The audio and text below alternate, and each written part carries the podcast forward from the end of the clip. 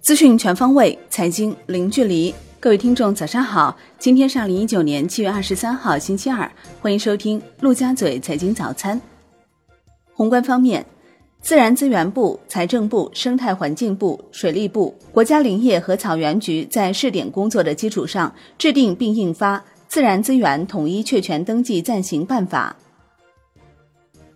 商务部表示，目前加强东北亚区域合作条件更加有利。今后将积极推进中蒙俄经济走廊建设，推动中日、中韩第三方市场合作，加快中日韩自贸区谈判。上海市市长殷勇表示，上海自贸区新片区将探索投资贸易自由化，正抓紧做好相关规划制定、政策配套、管理体制、项目储备等工作。上海已制定落实长江三角洲区域一体化发展规划纲要实施方案，主要是抓好七个重点领域合作、三个重点区域建设。央行周一开展五百亿元七天期逆回购操作，当日无逆回购到期，实现净投放五百亿元。Shibor 普遍下行，七天期下行六点一个 BP，报百分之二点六九二。国内股市方面。上证综指收跌百分之一点二七，深圳成指跌百分之一点一五，创业板指跌百分之一点六九，万德全 A 收跌百分之一点五六。两市成交四千一百四十一亿元，成交额有所放大。北向资金逆势净流入近四亿元，海康威视或净买入四点六五亿元。科创板开市首日，二十五家公司全部大幅收涨，安吉科技收涨百分之四百，雄居榜首。十六家公司涨幅超过百分之一百，二十五股全天成交共四百八十五亿元，中国通号成交近九十八亿元，位居第一。安吉科技等三股换手率超百分之八十。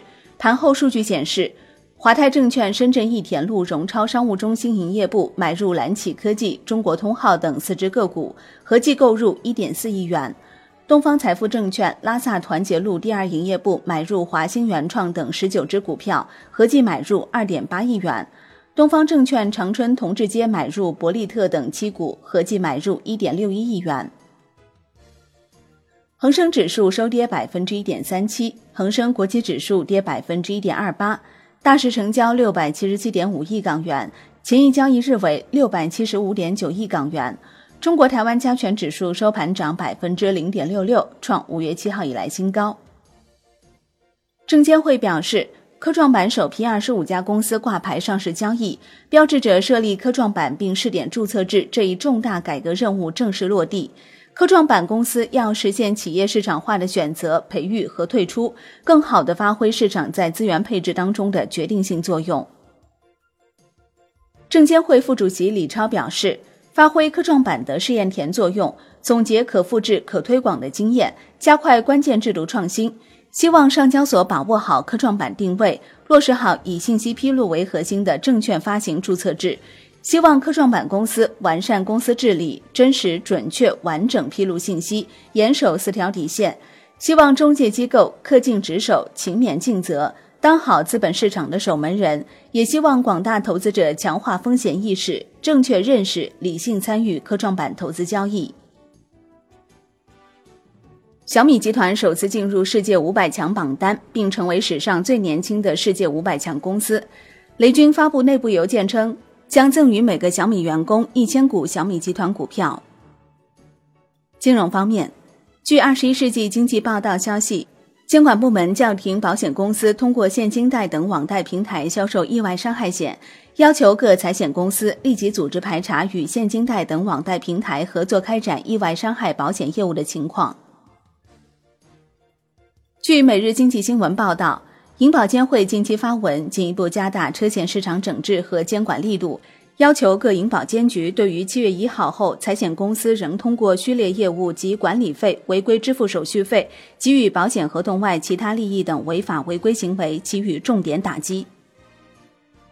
据中国证券网消息，监管部门拟建立车险关键人员履职回避制度，目前正在业内征求意见。产业方面，国家卫健委表示。正会同有关部门研究烟草税价调整可能性。二零一五年，我国曾经进行一次烟草税价调整，这也是我国第四次烟草税价调整。通过税价调整，降低了烟草消费量。华为终端官方宣布，将于七月二十六号发布华为 Mate 二十 X 五 G 版。国际股市方面，美股小幅收高，科技股领涨。截至收盘，道指涨百分之零点零七，标普五百涨百分之零点二八，纳指涨百分之零点七一。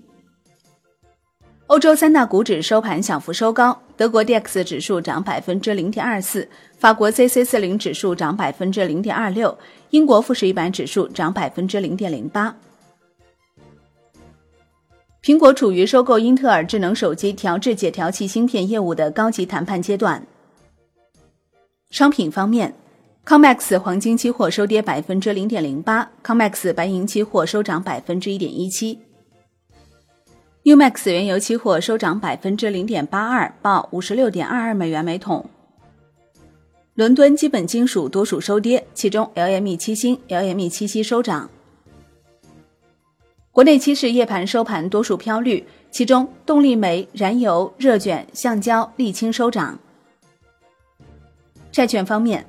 国债期货午后涨幅扩大，十年期主力合约收涨百分之零点一五，五年期主力合约涨百分之零点零八，两年期主力合约涨百分之零点零三。国债现券主要期限品种收益率变动幅度有限。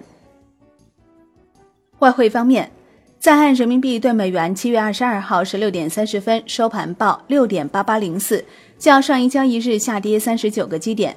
人民币对美元中间价调贬一百二十四个基点，报六点八七五九，结束两连升。